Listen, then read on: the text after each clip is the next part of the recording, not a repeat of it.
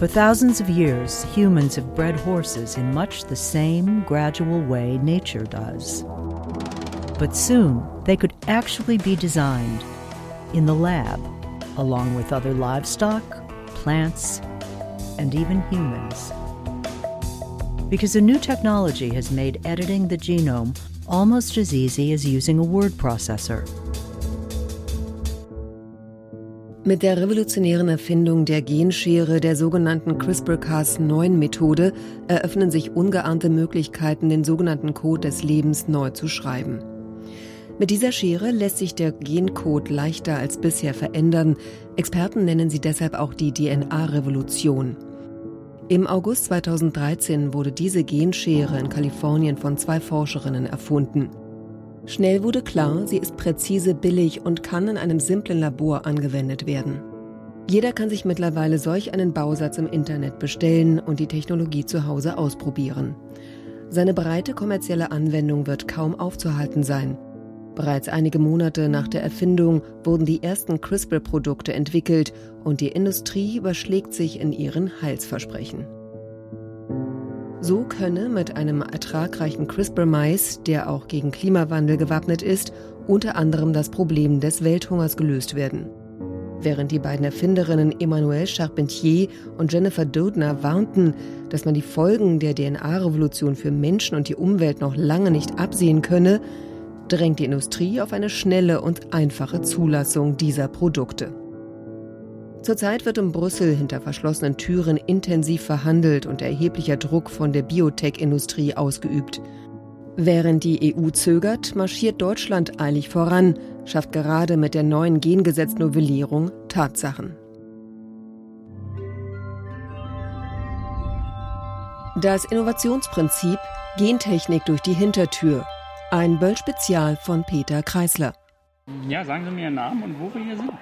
Harald Ebner, wir sind im Deutschen Bundestag bei den Sofas. Was hat heute hier stattgefunden?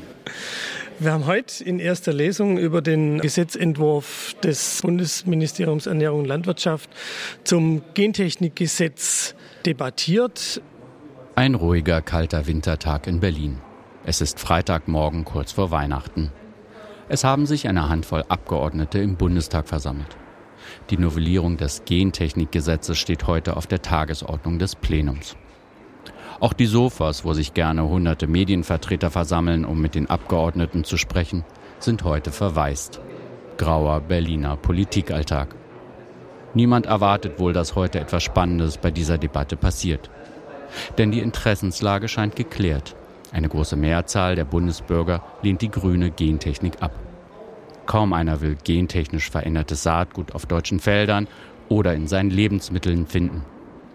Der zuständige Minister Christian Schmidt will mit seinem Entwurf diesem Wunsch scheinbar Rechnung tragen, wenn er sagt, die große Mehrheit der Bürgerinnen und Bürger in unserem Land lehnt den Anbau gentechnisch veränderter Pflanzen ab. Deshalb haben wir in unsere Koalitionsvereinbarung hineingeschrieben. Ich zitiere, wir erkennen die Vorbehalte des Großteils der Bevölkerung gegenüber der grünen Gentechnik an. Zitat Ende. Die Konsequenz Soweit, so gut. Bundeslandwirtschaftsminister Schmidt ist heute offensichtlich hoch erfreut, endlich sein Gesetz auf den Weg zu bringen. Diese Gengesetznovellierung soll den Bundesländern rechtskräftig ermöglichen, den Anbau von genetisch veränderten Pflanzen zu verbieten. Doch plötzlich kommt Leben in die Debatte, als Matthias Mirsch von der SPD ans Mikrofon tritt.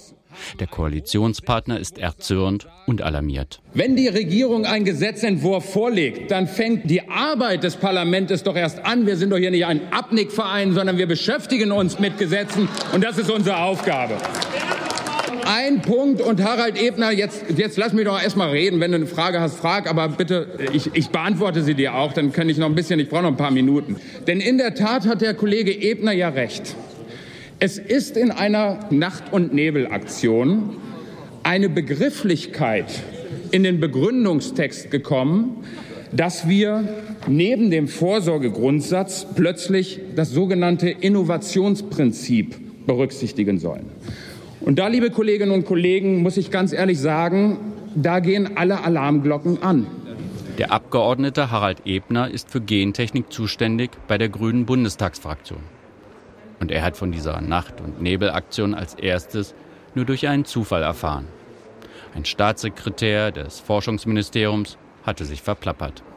Der eigentliche Skandal, der bei diesem Entwurf von Minister Schmidt jetzt aber drin ist, genau zu dieser neuen Gentechnik schreibt jetzt Minister Schmidt auf einmal einen Passus rein. Wir stellen dem Vorsorgeprinzip bei der Prüfung neuer gentechnischer Verfahren ein Innovationsprinzip an die Seite, wo kein Mensch weiß, was ist eigentlich das Innovationsprinzip. Was passiert hier gerade? Innovationsprinzip. Das klingt frisch und neu, wie eine blühende Frühlingswiese. Aber was steckt dahinter?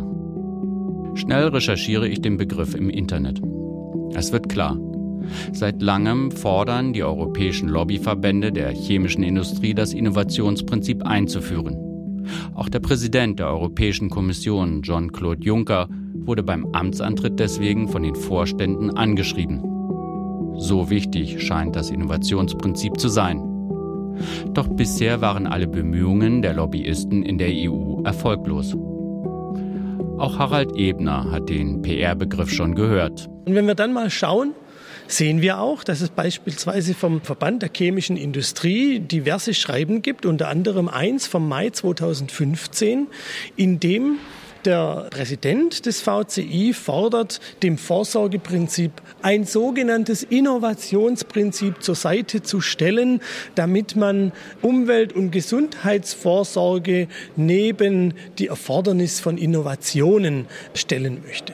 Aus meiner Sicht ist es völlig skandalös, weil das nämlich am Ende heißt, wir wägen Umwelt- und Gesundheitsvorsorge gegen Innovation ab. Nun betritt der nächste Redner das Pult. Stefan Albani von der CDU. Ein Forschungspolitiker verirrt sich unter die Landwirte. Der Bundestagsabgeordnete Albani kümmert sich eigentlich um den Forschungsbereich. Alles gut, alles gut. Den Forschern ist es zu eigen, dass sie zwar genauso leidenschaftlich, aber in der Regel wesentlich ruhiger sind. Ich möchte zu dieser Stelle und an dieser Stelle und zu diesem Zeitpunkt im Jahr einen Vorschlag für zwei Unworte in diesem Jahr machen. Das eine ist postfaktisch. Postfaktisch bedeutet, es ist unsere Verantwortung, das Verhältnis zwischen Chancen und Risiken ans Lot zu bringen auf der Basis von Fakten. Alles ist ja heutzutage postfaktisch. Fakten müssen in letzter Zeit für vieles herhalten. Aber eins bleibt interessant. Für den Bundestagsabgeordneten Albani scheint die weite Ablehnung der Gentechnologie in der deutschen Bevölkerung postfaktisch zu sein. Der Grund, sie ist irrational und beruht nur auf Ängsten. Wie sicher ist er denn, dass diese Technologie sicher ist, frage ich mich. Und ich schließe mich an, die hier sagen, dass Gentechnik, eine Blockade der Gentechnik auf Dauer nicht sinnvoll ist und die Menschlichkeit an dieser Stelle gewahrt bleiben muss. Man sollte es nur tun, wenn wir wissen, was wir tun. Herzlichen Dank. Man sollte es nur tun, wenn wir wissen, was wir tun. Dieser Satz des Bundestagsabgeordneten Albani bleibt bei mir hängen. Together they form the basis of all life on Earth. This new genome editing technique is so much faster, easier, and more accurate than anything that's come before that it's creating a new paradigm for biological research. It's called CRISPR. Diese neuen Genscheren sind so präzise, gleichzeitig billig und können in einem simplen Labor angewendet werden. Jeder kann sich inzwischen ein CRISPR-Kit im Internet bestellen und die Technologie zu Hause ausprobieren. Ihre breite kommerzielle Anwendung wird von daher kaum aufzuhalten sein. Auch deutsche Pflanzenzüchter wenden sie bereits an, wie mir auf einer Konferenz versichert wurde. Nur nennen sie es neue Züchtungstechnologie und nicht Gentechnik. Weil es keine Gesetze gibt, werden diese Techniken wie CRISPR-Cas9 fleißig verwendet halt ausprobiert. Ich frage Christoph Thehn, ein Experte, der diese Technologie genau beobachtet. Auch er ist heute im Bundestag. Beispiel dieses CRISPR-Cas, was überall jetzt irgendwie eingesetzt wird, das ist ja erst zwei Jahre alt, drei Jahre. Was wissen wir wirklich, wie sich das langfristig verhält, wenn wir solche Pflanzen dann ja, auf, auf dem Acker haben? Kann niemand sagen. Und deswegen denke ich, da Vorsorge ist das einzige vernünftige, wissenschaftlich basierte Prinzip, das man da nutzen kann. In Fragen der Zulassung spielt Deutschland in Europa eine Schlüsselrolle, so Christoph Thehn vom Institut Test Biotest weiter. Weltweit war das Bundesamt für Verbraucherschutz und Lebensmittelsicherheit die erste Behörde, die die CRISPR-Technik für den Anbau auf deutschen Feldern zuließ. Das BVL folgte den Wünschen der Industrie und sagte, dass diese neue Biotechnik keine Gentechnik ist, sondern eine neue Form der Pflanzenzucht. CRISPR-Cas9 ist keine GVO-Gentechnik und kann von daher auch ohne Kennzeichnung in den Markt gebracht werden. Dem widerspricht der Gentechnik-Experte Christoph Thehn. Die Struktur der DNA kann am Computer umgeschrieben werden. Mit dem Verfahren sind radikale Veränderungen im Erbgut möglich, wie die Einführung von DNA. Und mit sogenannten Gene Drives können sich diese neuen Gene auch noch wesentlich schneller in der Natur verbreiten. Was diese neue Gentechnologie so brisant macht, manche Eingriffe dieser Genschere lassen sich kaum noch nachweisen. Die neuen Techniken hinterlassen wenig Spuren. Deshalb meinen die Produzenten, sie seien keine Gentechnik. Sie seien naturidentisch, wie das deutsche Saatgutunternehmen KWS auf seiner Webseite formulierte. Aber was würde passieren, wenn die Technologie als normale Pflanzenzucht zugelassen wird? Also nicht als Gentechnik, frage ich Thehn. Wenn ich eine Technologie gar nicht reguliere, dann weiß ich darüber gar nichts mehr aussagen, weil ich ja die Daten gar nicht mehr bekomme. Ich kann nur sagen, die Industrie hat publiziert, das ist sicher. Und dann bin ich in dem Glaubensbereich, weil das kann ich denn glauben oder nicht.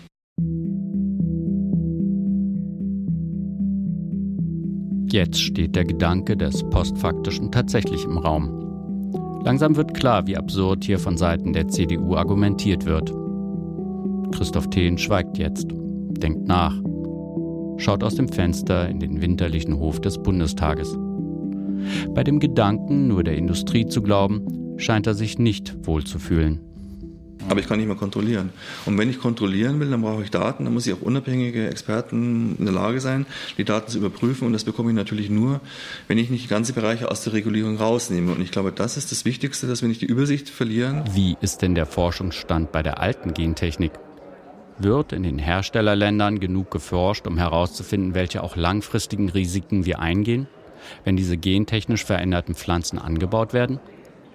Thien nennt ein Beispiel. Also es gibt auch im Bereich der bisherigen Gentechnikpflanzen viele offene Fragen, die gar nie richtig untersucht worden sind. Meinetwegen, wo wir uns Detail mit befasst haben, der Mais Smart Stacks, das ist so eine Kombination, der produziert sechs verschiedene Insektengifte und ist resistent gemacht gegen zwei Spritzmittel, Herbizide.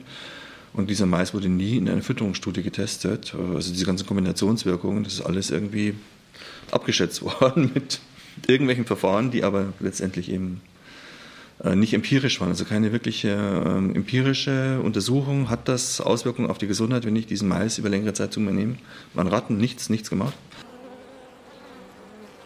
Die zweite Frage, die sich stellt, welche Nebenwirkungen kann genetisch veränderter GVO-Mais auf die Umwelt haben? Es gibt dazu kaum unabhängige Studien. Wenige Forscher arbeiten in der Grundlagenforschung und haben sich dieser Frage angenommen. Vor einigen Monaten hatte ich das Glück, mit einem zu sprechen. Ich bin Hans-Hinrich Karz, Professor für Zoologie an der Universität in Halle und forsche vor allen Dingen an Honigbienen. Dr. Karz entspricht so ganz dem Bild eines Forschers, wie wir uns alle einen vorstellen. Man merkt, dass der freundliche Wissenschaftler getrieben ist von einer nahezu kindlichen Neugierde, etwas herauszufinden. Er ist niemandem verpflichtet. Wenn er von seinen Forschungsprojekten mit seinen Bienen spricht, fangen seine Augen an zu glänzen. Ganz fasziniert erzählt er ausführlich auch von Rückschlägen, Überraschungen und bahnbrechenden Erkenntnissen in der Grundlagenforschung. Man merkt, der Bienenforscher ist in seinem Element. Die Testverfahren, die wir haben, sind nicht optimal für die Zulassung, weil sie ganz oft so lang andauernde chronische Wirkungen einfach nicht zeigen. So wollte er den Monsanto-Mais MO 810 auf die Verträglichkeit für Bienen überprüfen. Der BT-Mais MO 810 steht übrigens zurzeit in der EU zur Wiederzulassung und wird in Spanien und Portugal bereits angebaut. In diesem Mais wurde in die DNA ein BT-Bakterium eingebaut. Der Mais produziert also sein eigenes Pestizid. Dieses Toxin dient dazu, dass Schädlinge, die den Mais anknabbern, sterben. Der Bienenforscher aus Halle wollte jetzt wissen, was passiert eigentlich mit den Bienen, wenn sie in Berührung mit dem genetisch veränderten Maispollen kommen. Anfang des Jahrtausends habe ich mich hauptsächlich auseinandergesetzt mit Gentechnik. Frage, ob die sich auf Bienen negativ auswirken würden. Es gab viele Studien, die eigentlich gezeigt haben, dass das den Bienen nicht schadet. Mhm, okay. Und mit dieser Erwartung bin ich eigentlich auch rangegangen. Die Gentech-Industrie unterstreicht immer, dass der BT-Mais für Bienen und andere Nützlinge absolut ungefährlich ist. Aber stimmt das? Der Bienenforscher ging natürlich davon aus, dass diese Aussagen in seinen aufwendigen Feldversuchen bestätigt werden. Doch es kam anders. Ja, der erste Versuchsdurchgang war völlig verrückt, weil ich eigentlich nicht erwartet hätte, dass ich irgendetwas tue. Von daher sind wir ausgegangen, wir erwarten nichts. Und das Ergebnis war, dass ich das auf sechs Wochen ausgerichtete Experiment nach drei Wochen oder vier Wochen abbrechen musste, weil die Honigbienenvölker zusammengebrochen waren. Völlig überraschend. Damit habe ich gar nicht gerechnet und war natürlich sehr irritiert, weil eigentlich würde ich von der Literaturlage das nicht erwarten. Und dann haben wir natürlich nachgeguckt, was, was passiert. Er wiederholte seine Versuche. Dabei fand er heraus, dass der BT-Mais dann gefährlich für Bienenvölker ist, wenn sie bereits erkrankt sind. Der BT-Mais stellt scheinbar einen zusätzlichen Stressfaktor für die untersuchten Bienen dar, besonders wenn sie geschwächt sind. Leider konnte er die Forschung nicht weiterführen, weil er keine weiteren Forschungsmittel bekommen hat. Wie schwer es die öffentlich geförderte Wissenschaft in diesem Feld hat, beweist eine andere kleine Geschichte des Bienenforschers. Damals arbeitete Dr. Hans-Hinrich Katz an einer Grundlagenforschung zum Thema Gentransfer. Seine Studien sollten im renommierten US-amerikanischen Wissenschaftsmagazin Nature veröffentlicht werden. Dann haben wir das versucht zu publizieren bei Nature und die Gutachter waren eigentlich positiv. Dann haben wir lange nichts von Nature gehört. Inzwischen war ein Fernsehteam auf den Bienenforscher in Halle aufmerksam geworden und wollte über seine neuen Erkenntnisse berichten. Ich hatte den ZDF-Leuten gesagt, bevor das nicht publiziert ist, bringt ihr das nicht. Und dann kam es trotzdem in den Nachrichten und dann habe ich gesagt, wie kann das sein? Ja, wisst ihr denn nicht, dass das Paper abgelehnt ist? Wurde der Forscher von den ZDF-Journalisten gefragt. Und das hat mich dann natürlich überrascht. Wie kann es das sein, dass die Journalisten das vorher wissen vor dem Autor, der es bei einem Journal eingereicht hat. Und er sagte, woher haben Sie das denn? Und er gesagt, ja, wir haben es von Monsanto. Die wussten das. Und das hat mich natürlich sehr irritiert, dass die Industrie weiß, dass ein bestimmtes Paper, was eingereicht ist, oder ein Manuskript, was eingereicht ist, abgelehnt ist, bevor wir als Autoren das mitbekommen haben. Es gibt ganz, ganz viele Fälle, wo das einfach dann unterdrückt wird und nicht publiziert wird. Auch in vielen Zulassungsbereichen, die müssen die dann nicht veröffentlichen und das wollte ich mir eigentlich nicht nehmen lassen. Dr. Katz lehnt es deshalb ab, mit der Industrie zusammenzuarbeiten, obwohl die Industrie auf ihn zukam, um seine Forschungsprojekte zu finanzieren. Leider bekam er in Zukunft auch vom Forschungsministerium für die Weiterführung dieser Studien keine öffentlichen Mittel, wie er mir berichtet. Das Ergebnis? Und dann haben Sie Mittel gefunden, um eine andere Studie zu machen? Oder? Ich habe dann irgendwann dann nicht mehr weitergemacht.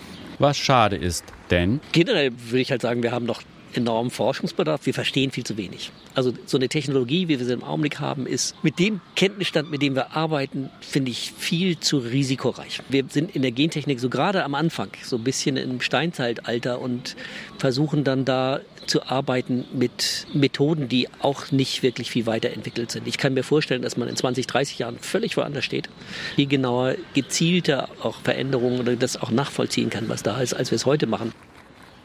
Aber brauchen wir diese Technologie nicht so schnell wie möglich, wie immer von Gentechnikbefürwortern gefordert wird?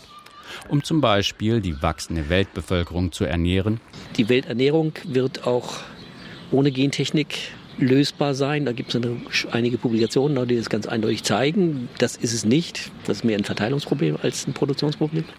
Der ansonsten fröhliche Bienenforscher Katz ist nachdenklich gestimmt, wenn er in die Zukunft blickt. Auch er fragt sich, wie es weitergeht mit der neuen Gentechnologie und der sogenannten DNA-Revolution. Was passiert, wenn sie einfach als normales Züchtungsverfahren zugelassen wird? Anfang Januar treffe ich den Bundestagsabgeordneten Harald Ebner wieder. Diesmal steht er vor dem Landwirtschaftsausschuss, wo heute ein Expertengremium die Gengesetznovellierung diskutiert. Es gab kürzlich eine wissenschaftliche Veröffentlichung, da hat jemand Schlangen durch das An- bzw. Ausschalten von sage und schreibe 20 Basenpaare im gesamten Genom, das ja ein paar Millionen Basenpaare hat, die Beine wieder sozusagen anwachsen lassen. Ja? Das muss man sich mal vorstellen. Mit wie geringen Eingriffen wir Organismen komplett verändern können. Da kann mir keiner kommen und sagen, das wären doch so geringfügige Eingriffe, das müssten wir nicht regulieren. Nein, wir kennen ja die Folgen gar nicht. Wir kennen sie schlicht nicht. Wir wissen nicht, was alles mit dieser Technologie möglich ist. 20 Basenpaare sind wirklich nicht viel. Und was den Abgeordneten noch viel stärker besorgt, wie leicht diese neue Gentechnologie wie CRISPR-Cas verfügbar ist. Wir wissen nur, dass der Einstieg mittlerweile so niedrigschwellig ist, dass es billig ist, mit dieser Technologie zu arbeiten. Und deshalb müssen ja alle Alarmglocken angehen. Deshalb müssen wir ja sagen, halt, stopp. Wenn damit Risiken verbunden sind, dann dürfen wir es auch einfach nicht in jeder Garage machen. Und wir müssen da ein Auge drauf haben und wir müssen das regulieren, damit wir wissen, was passiert. Inzwischen sind zwei weitere Abgeordnete zur Anhörung eingetroffen. Elvira Drobinski-Weiß, verbraucherpolitische Sprecherin der SPD-Bundestagsfraktion und im Ausschuss Ernährung Landwirtschaft Berichterstatterin für die SPD zum Thema Gentechnik. Ich frage Sie, wie sich denn die SPD positioniert. Wir sind genauso davon überrascht worden, dass wir jetzt auf einmal das sogenannte Innovationsprinzip im Begründungsteil ja vorgefunden haben. Es war vorher überhaupt keine Diskussion, dass die neuen Gentechnologien, die ja vorhanden sind, hier auch einfach mit formuliert werden, hier reingeschummelt worden sind. Tatsächlich wissen wir noch gar nicht, welche Risiken sich hinter diesen neuen Gentechnologien verbergen. Wir fordern, dass sie genauso Risiko beurteilt, bewertet werden wie die normale, in Anführungszeichen, Gentechnik. Und das ist bislang noch nicht passiert. Hier hat ja auch eben die EU-Kommission gesagt, wir werden erst noch mal eine rechtliche Klärung abwarten. Das heißt, wir sind hier also völlig im luftleeren Raum. Frankreich hat hier bereits eine Klage vor dem Europäischen Gerichtshof angestrengt, was ich auch richtig finde, weil ich schon hier die Gefahr sehe, dass durch die Hintertür ziemlich frech tatsächlich neue Technologien eingeführt werden, von denen wir nicht wissen, was sie mit dem Saatgut machen und dann irgendwann auch mit der Natur und mit uns. Aber wie kann das sein, dass die Politik von den Entwicklungen der sogenannten DNA-Revolution so überrascht worden ist? Frage ich die SPD-Politikerin. Es ist eine neue Technologie, die angewandt wird und wir sind auch politisch viel zu spät da eingestiegen. Das ist tatsächlich so. Da gibt es ja dann wahrscheinlich für diesen Gesetzentwurf noch ein bisschen Verhandlungsbedarf in der Bundesregierung. Allerdings. Da haben Sie recht. Wir haben, wir, die SPD als ein Teil der Bundesregierung, Änderungsvorschläge gemacht, die wir bis heute noch keine Rückantwort von unserem Koalitionspartner haben. Ich treffe einen der Experten, der bei dem Ausschuss angehört worden ist. Wolfgang Köhler wurde von der SPD eingeladen. Er leitete jahrelang das Gentechnikreferat der Bundesregierung und war also der verantwortliche Beamte in diesem Bereich.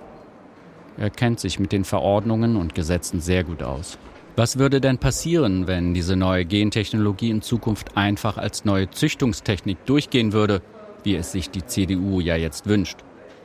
Welche Zulassung bräuchten diese neuen Organismen, um sie anbauen zu dürfen? Sie brauchten gar keine Zulassung, überhaupt nichts. Pflanze, die Sie neu züchten, in klassischer Pflanzenzucht, können Sie auf den Markt bringen. Sie brauchen nur noch eine Sortengenehmigung und das war's. Und was hält er von dem Argument, dass diese Veränderungen auch so in der Natur durch Mutationen entstehen könnten? Dass diese Technik also, was man immer wieder im Internet liest, Gentechnik ohne Gentechnik ist so eine Art naturbelassene Gentechnik. Das ist auf gut Deutsch Quatsch.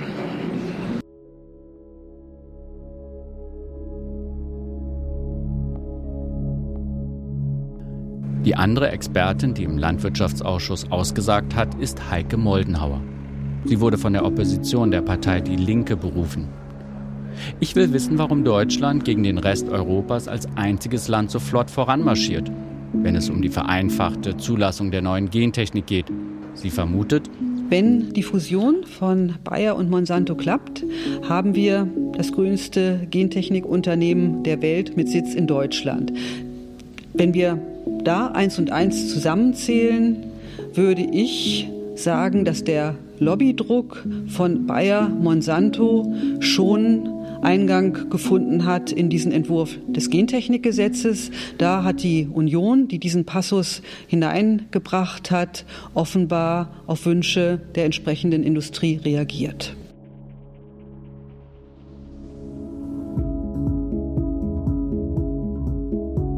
Das Innovationsprinzip Gentechnik durch die Hintertür. Ein Böll-Spezial von Peter Kreisler. Ton und Technik Warner Polen und Wolfgang Glum. Musik Kate Stone und Julian Fried. Es sprachen Nadja Lühr und Peter Kreisler. Redaktion Christine Chemnitz.